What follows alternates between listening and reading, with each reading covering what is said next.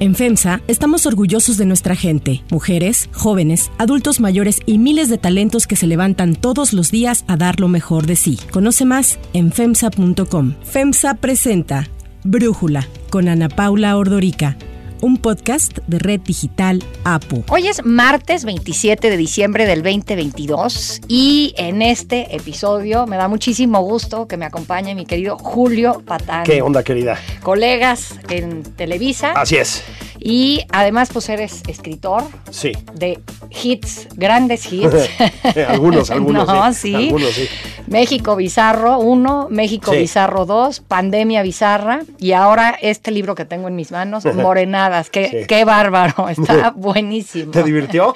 Mucho. A ver, pero para los que no saben de qué estamos hablando, porque quizás viven debajo de una piedra y no han escuchado de uno de los bizarros o, o de las pandemias bizarra y tal, platícanos qué es esto. A ver, haciendo antecedentes rápidos, en 2017, ya que lo mencionaste, publicamos Alejandro Rosas y yo, mi gran amigo y coautor Alejandro Rosas y yo, un libro que se llamó México Bizarro, que eran historias breves, delirantes, absurdas, surrealistas, grotescas, lo como las quieres llamar, bizarras, extraídas de la historia con mayúscula de México, ¿no? Le fue muy bien al libro, pues un tratamiento como muy desparpajado, ¿no? No, no solemne. Yo siento que le entendieron perfecto un concepto que se llama el infotainment, información y entretenimiento es de flojera leer quizás para mucha gente un libro de historia denso. Así es. Pero si de pronto te hacen hasta reír cuando lo contextualizan con lo que pasa actualmente, se me hace genial. Mira, la verdad, le debemos esta, le debemos esta a una Pablo Ardorica.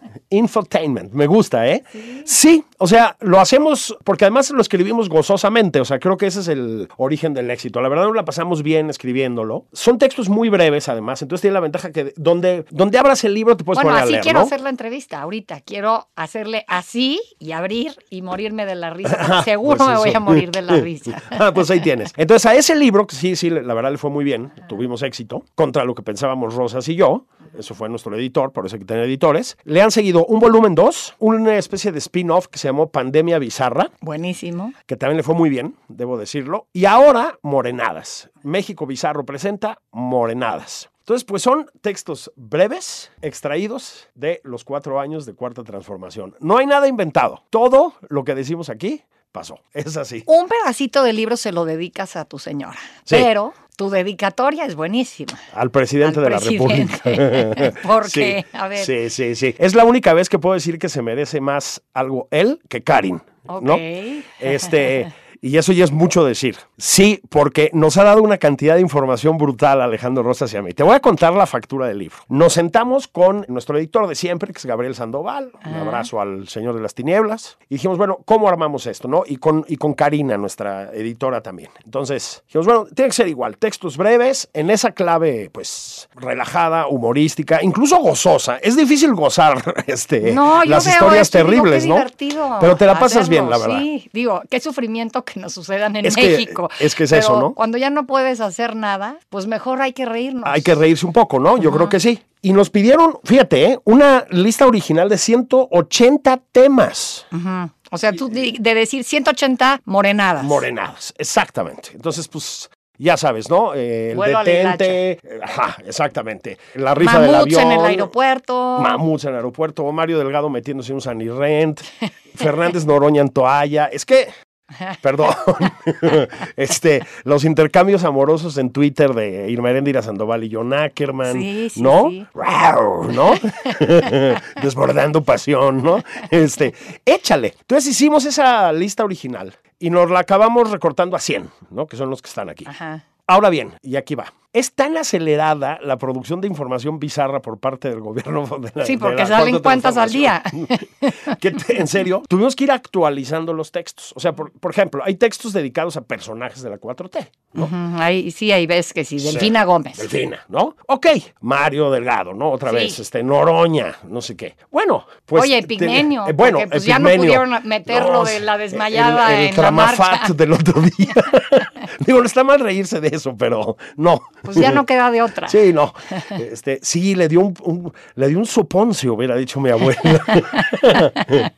Pero no es la primera vez. Acuérdate que se fue de nalgas en la inauguración del AIFA también. Ay, no me acordaba de ah, eso. Ah, sí, iba con la cámara, este, tomando tomando imágenes para la eternidad, ¿no? Del presidente y se fue de nalgas, ¿no? Pegó un costalazo bastante severo, ¿no? Está perdiendo reflejos el Rambo de la cuarta transformación. Sí, sí, sí, porque él dice que se ha metido en junglas y, que ha sobrevivido. Sí, exacto. Le, le disparan una flecha y la intercepta con la mano y con esa, ya sabes, ¿no?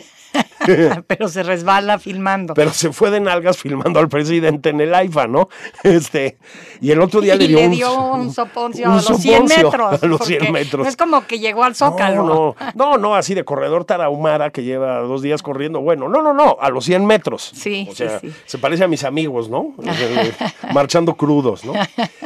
Entonces, fuimos actualizando las historias. O sea, no había de otra. O los perfiles. No, pues ya viste la nueva de Noroña. No, pues vas, ¿no? Entonces, ya sabes, ¿no? Porque además tiene una pelea cada semana con alguien en algún lugar público, ¿no? este, sin cubrebocas e intercambiando insultos, ¿no? O en el City Market. O... En el City Market, en las salas VIP del aeropuerto de la Ciudad de México, lo que sea. Sí, sí, sí. Así que así fue el proceso. Bueno, a ver, entonces voy a abrir el libro en una página y a ver qué nos sale. Unos tacos de carnitas. sí, a ver. Fíjate, te voy a leer el. Mira, si los mexicas echaban sus taquitos de lengua, trepa y buche de Tlaxcalteca recién capturado, ¿por qué los españoles no podrían haber celebrado la caída de Tenochtitlán con unos tacos de carnitas y harto pulque? ¿De qué estamos hablando? Pues de la arremetida de una de nuestras más ilustres legisladoras, ahora embajadora, contra la conquista española porque trajo la carne de puerco. Ah, ok, sí. Ah, ¿te acuerdas, no? Sí, sí, sí. ¿Te acuerdas? Entonces, hay una beta antihispanista muy fuerte en esta administración. Lo que no queremos es que nos vean como tierra de conquista. Lo que no queremos es que nos quieran dar trato de país colonial.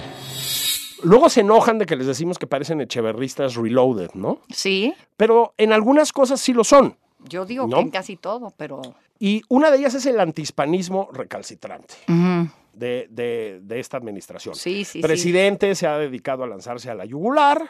Pidiendo disculpas, arranca, luego que sí hay que poner en pausa la relación. La relación. a mí me gustaría que hasta nos tardáramos en que se normalizara para hacer una pausa que yo creo que nos va a convenir a los mexicanos y a los españoles. ¿Alguna vez has tratado de aplicar eso? Vamos a poner en pausa la relación, le has dicho antes. no tiene éxito esto. No funciona, señor presidente, no funciona. y menos cuando existe un tema que se llama la diplomacia. exactamente, ¿no? Pero y voy a mi punto, le dijeron que una de las cosas malas que habían traído los españoles era la carne de puerco. Ahora, el presidente no creo que esté de acuerdo con eso. Digo, el presidente le pega la garnacha, pero con Pero acuérdate que también este gobierno ha sido el que puso el etiquetado. Eso es un poco paradójico, ¿no? Porque se, enfrentan a, la, a, los refrescos y a no sé qué, ponen la inutilidad del etiquetado. O sea, tú has visto un No, es, es, contraproducente. Claro. Digo, porque hay compañías que le invierten para hacer un producto más sano. Así es. Pero pues resulta que sí tiene, como tiene semillas, tiene grasa. Tiene grasa. Y entonces resulta que sale mejor que el pan blanco, por Exacto. Entonces tiene un exceso calórico, pero son calorías buenas y ya sabes. Exacto. Pero esto no distingue. Nada, nada. Pues es Hugo López Gatel. O sea, pues digo, ese, no distingue, pero. o sea, pues no distingue una enfermedad grave de una que no lo es. Exacto. No va, no, va, no va a distinguir tipos sutiles. Oye, no vi nada de Hugo López Gatel. Sí, el, obvio tiene el doctor Muerte, sí, mucho. Ahora, el doctor Muerte tiene también un protagonismo muy fuerte en el anterior. En la pandemia bizarra. Que es pandemia bizarra, ¿no? Este, Fíjate que es. Sí, doctor Muerte. Ajá, el doctor Muerte. Este, es difícil acercarse a Gatel porque, mm, a ver, el presidente, digamos, está llevando al precipicio al país, pero hay que reconocer que es un personaje. Sí, sí. O sea, eso no lo podemos negar. Sí. ¿no? Es un personaje. Ajá. Y es consciente de que es un personaje. Que en el proceso tiene su gracia. Por supuesto. En el proceso o sea, hay muchas veces que es muy cargante, pero pues hay cosas que son chistosas también. Hugo López Gatel no tiene ninguna gracia. Hugo López Gatel es antipático. Es, es un rockstar. ¿Por qué no tiene gracia? Puta, yo, a ver, ¿eh? Tengo bastantes conocidas que al principio decían, oye, Gatel, ¿qué pasó? No, por fin alguien en la cuarta bueno, pues hasta tuvo nueva novia ya nuevo nueva novia, ya tiene un bebé, se fue a la marcha con el bebé, ¿no? bueno, pero es, digo, acabó cayéndole mal básicamente a todo el mundo, menos a los militantes muy duros y al presidente. Es un petardo, o sea, no hay otra manera de decirlo. Sí. Entonces es muy, y lo que ha hecho pues, es una carnicería, es, es responsable de una masacre. Entonces, no es tan fácil reírse de Gatel, pero creo que lo logramos. Oye, a ver, bueno, está el tema de Sheinbaum. Sí. Eh, que de Tlatuani a que va a tener su propio penacho. ¿Cómo está ese asunto? a pues, ver. Fíjate que tampoco es tan fácil reírse de Claudia Sheinbaum. ¿Por qué? Y te, voy a decir por qué. Bueno, últimamente más, porque se pone a saltar en brincolines y eso, pero lo del brincolín ya no nos tocó. es que lo de las campañas de las corcholatas va a dar para otro libro. Es para otro libro. O sea, es sorprendente, ¿no? Sí, sí, No, y luego cantando a Juan Gabriel con una guitarra.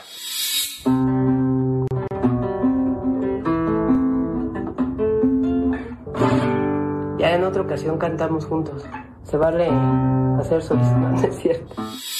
El problema es que, otra vez, yo creo que el presidente López Obrador es un pésimo presidente, lo he dicho en todos los foros, o sea, yo creo que es el peor presidente que ha tenido México. Desde López Santana, su tocayo Probablemente de, sí, y lo digo en serio, ¿eh? O sea, lo digo en serio. Este... Pues es que no preside nada, simplemente, bueno, la mañanera. La mañanera. ¿No? Y lo demás es un proceso de destrucción brutal y de dispendio y demás. O sea, lo he dicho mil veces. Pero hay que reconocer que es único para ciertas cosas. O sea, se puede permitir cosas que no se puede permitir un político común y corriente, ¿ok? O sea, puede decir cosas, hacer performances, este, etcétera, que los demás no se pueden permitir, porque suena falso, porque suena antipático, impostado, etcétera. Yo creo que un problema grave que tiene Claudia Sheinbaum es precisamente que está tratando de imitar las maneras del presidente. Siendo ella una mujer seria. Claro, y ¿sabes qué? También eso funciona a veces en términos de una campaña. Entonces, está, pues está resultando bastante bochornoso. Esa es la verdad. Y te voy a decir algo. Yo creo que Claudia Sheinbaum. Yo digo que no digamos mucho, porque conviene que sea la candidata de Morena. Bueno, también, desde luego, ¿no? Porque tampoco es que esté volando la candidatura, ¿no? Claro, la competencia es Adán Augusto. O sea, hijo, mano. Pues sí, pero bueno, no digamos mucho. Pero no digamos mucho, ¿no? Cuando Adelante, se están jefa de gobierno. Cuando se están equivocando, no los distraigas. Yo desde luego, ¿no? Déjalo seguir. Mira, yo creo que la jefa de gobierno lo, dije muchas veces al principio, sobre todo al principio del sexenio. No creo para nada que haya sido lo peor en términos de gestión de la 4T. Al contrario, o sea, yo creo que hay bastantes cosas que son rescatables de su administración. Coincido. Yo creo que García Harfuch es un buen jefe de la seguridad, pues, ¿no? Es un muy buen policía y, pues, en algo ha contribuido a que las cosas estén mejor en la ciudad.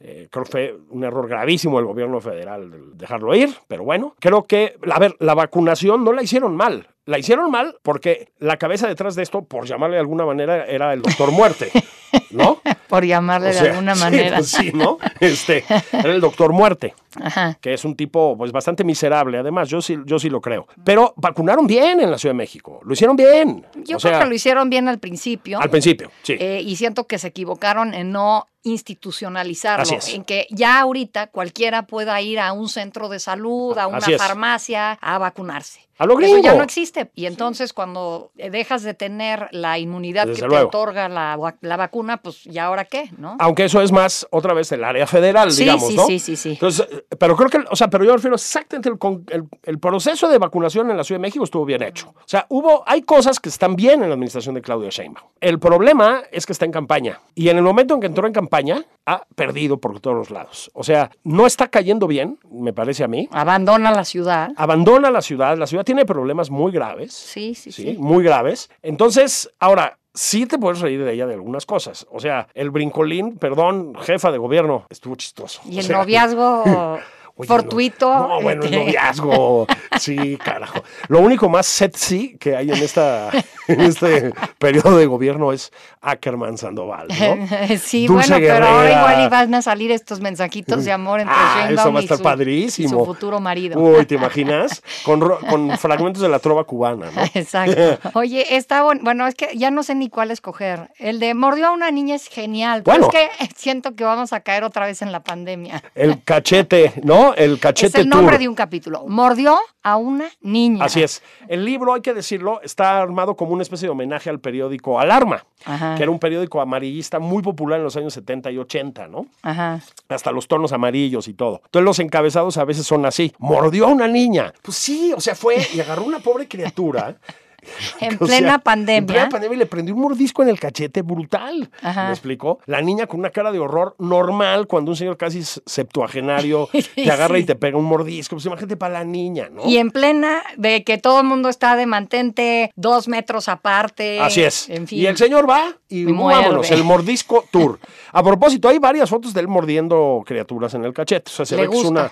se ve que le convence. También. Pero por ahí salen las fotos de Carolyn Adams, la hija, la esposa de su hijo, el que vive en Houston. Sí, sí, sí, sí. Este, en donde, bueno, este sale diciendo es un honor ser nieto de López Obrador y sale el niñito ahí caminando en Palacio Nacional. Sí, sí, sí, sí, sí. Eso da para una morenada, ¿no? Esa es otra morenada, por ejemplo. La casa de Houston sí llegó a, sí, sí. Al, al libro, ¿no? Porque cerramos edición, te digo, actualizando textos muy rápidamente, ¿no? Esta que estoy viendo ahorita no es falso, pero se exagera. Ana Elizabeth García Vilchis. La Comisión Federal de Electricidad subió las tarifas de alto consumo 20% y pretende hacer un escándalo con ese dato que no es falso, pero se exagera. Sí, Toda una guerrera. Es una cosa increíble. Para mí, este personaje. Bueno, a ver, la señorita no sabrá leer, pero no dice mentiras. Así le dijo el presidente. En la cara. En la cara de ella. o sea, ese. Entonces, es un personaje, híjole, realmente terrible en, Luis Vilchis, porque, mm, a ver, a ver, porque dice puras mentiras primero, porque es muy trompicada para hablar, ha mejorado un poquito, porque bueno, pues cualquiera mejora después de tanto, y ahora es diario, o sea, ya anunciaron que diario, ¿me explicó? Oye, su quién es quién de los que criticaron su marcha. Sí. digo, es increíble. Tenemos una lista, dice, tenemos una lista. O sea, te sientes como con Robespierre. Es decir, solamente les falta la guillotina. Sí, no demos ideas ideas, ¿no? este, sí, lo que pasa es que un, amigo, Pablo Macluf, siempre dice, lo bueno es que estos no son rusos o alemanes. Ah, sí. Y estoy de acuerdo, es decir, también son muy chafas para la imposición de sistemas autoritarios, porque son mal hechos, o sea, por fortuna. O sea, por fortuna son mal hechos, ¿no? Porque son gente con pulsiones autoritarias. Tener al presidente denigrando a segmentos de la población todos los días ante los medios públicos, en un micrófono, en el Palacio Nacional, es una muestra de autoritarismo. O sea, no hay otra forma de decirlo. Sí, o sea, empezó desde el día uno. Claro, totalmente. Pero cuando era jefe de gobierno, no, como presidente. Por supuesto. Sí es, sí es muy, eso sí es muy chavista, ¿eh? Para que veas. Sí, sí, Acuérdate del aló presidente. El aló presidente. Brincan los borregos. A ver, ¿qué es Ahora nos van a, nos van a, nos van a decir este mm, clasistas. Ahora siempre que hablas de el acarreo, de la borregada, de etcétera, etcétera, etcétera, te dicen clasista. ¿no? Sí, sí, estaba viendo a... Es el insulto fácil. Así es. Una analista, vamos a, vamos a llamarla analista política, el otro día en un programa de Foro TV, diciendo que llamar a carreo a lo que hizo pues el presidente y su equipo el la 27 marcha de noviembre justo hace un mes del 27 de noviembre este que es una muestra de clasismo bueno no, no sean tontos. O sea, verdaderamente no sean tontos. Lo dijo también un personaje que aparece por aquí en tu libro. ¿Cómo no? Escribió una columna. Hernán Gómez. A ver, yo no, yo no sabía esto que pones ahí en tu. Sí, Hernán, este. Pero siento que luego así esos personajes y el Antolini y así, sí. pues estás tan felices de salir en un libro. Seguro, no, seguro. Hernán le gusta mucho el protagonismo. Mm, da igual, este, hablen de ti lo como sea, pero que hablen de ti. No hay tal cosa como mala publicidad, ¿no? Sí, yo creo que sí. Hernán es una persona inteligente, pero es una persona que está, digamos, regodeándose demasiado en su inteligencia. Entonces, tratar de convencernos o de no sé convencer a quién, ¿no? De que es correcto repartir frutsis y tortas para que la gente vaya a una marcha ahora, pero que no era correcto con el PRI, pues no somos tontos, o sea, la gente no es idiota, ¿me explico? O sea, ya es como jugar sobrado, digamos. Entonces acabas diciendo cosas que son bastante ridículas, ¿no? Sí, por tratar de defender lo indefendible, dice Sonsada. Así es. Pero nosotros no podemos, y por eso el brinca, brinca los borregos, ¿no? Nosotros no podemos señalarlos de acarreados, pero el presidente sí puede decir me, me. ¿Te acuerdas? Ah, sí, bueno, pues es que ahí tienes, tienes un presidente que usa los recursos públicos para agarrar el micrófono en el Palacio Nacional y decir me, me. O sea, es de locos, ¿no? brincan, brincan los borregos. Para estas vacaciones me parece una lectura genial. Hasta la última página te sigues riendo con la foto tuya y de Alejandro.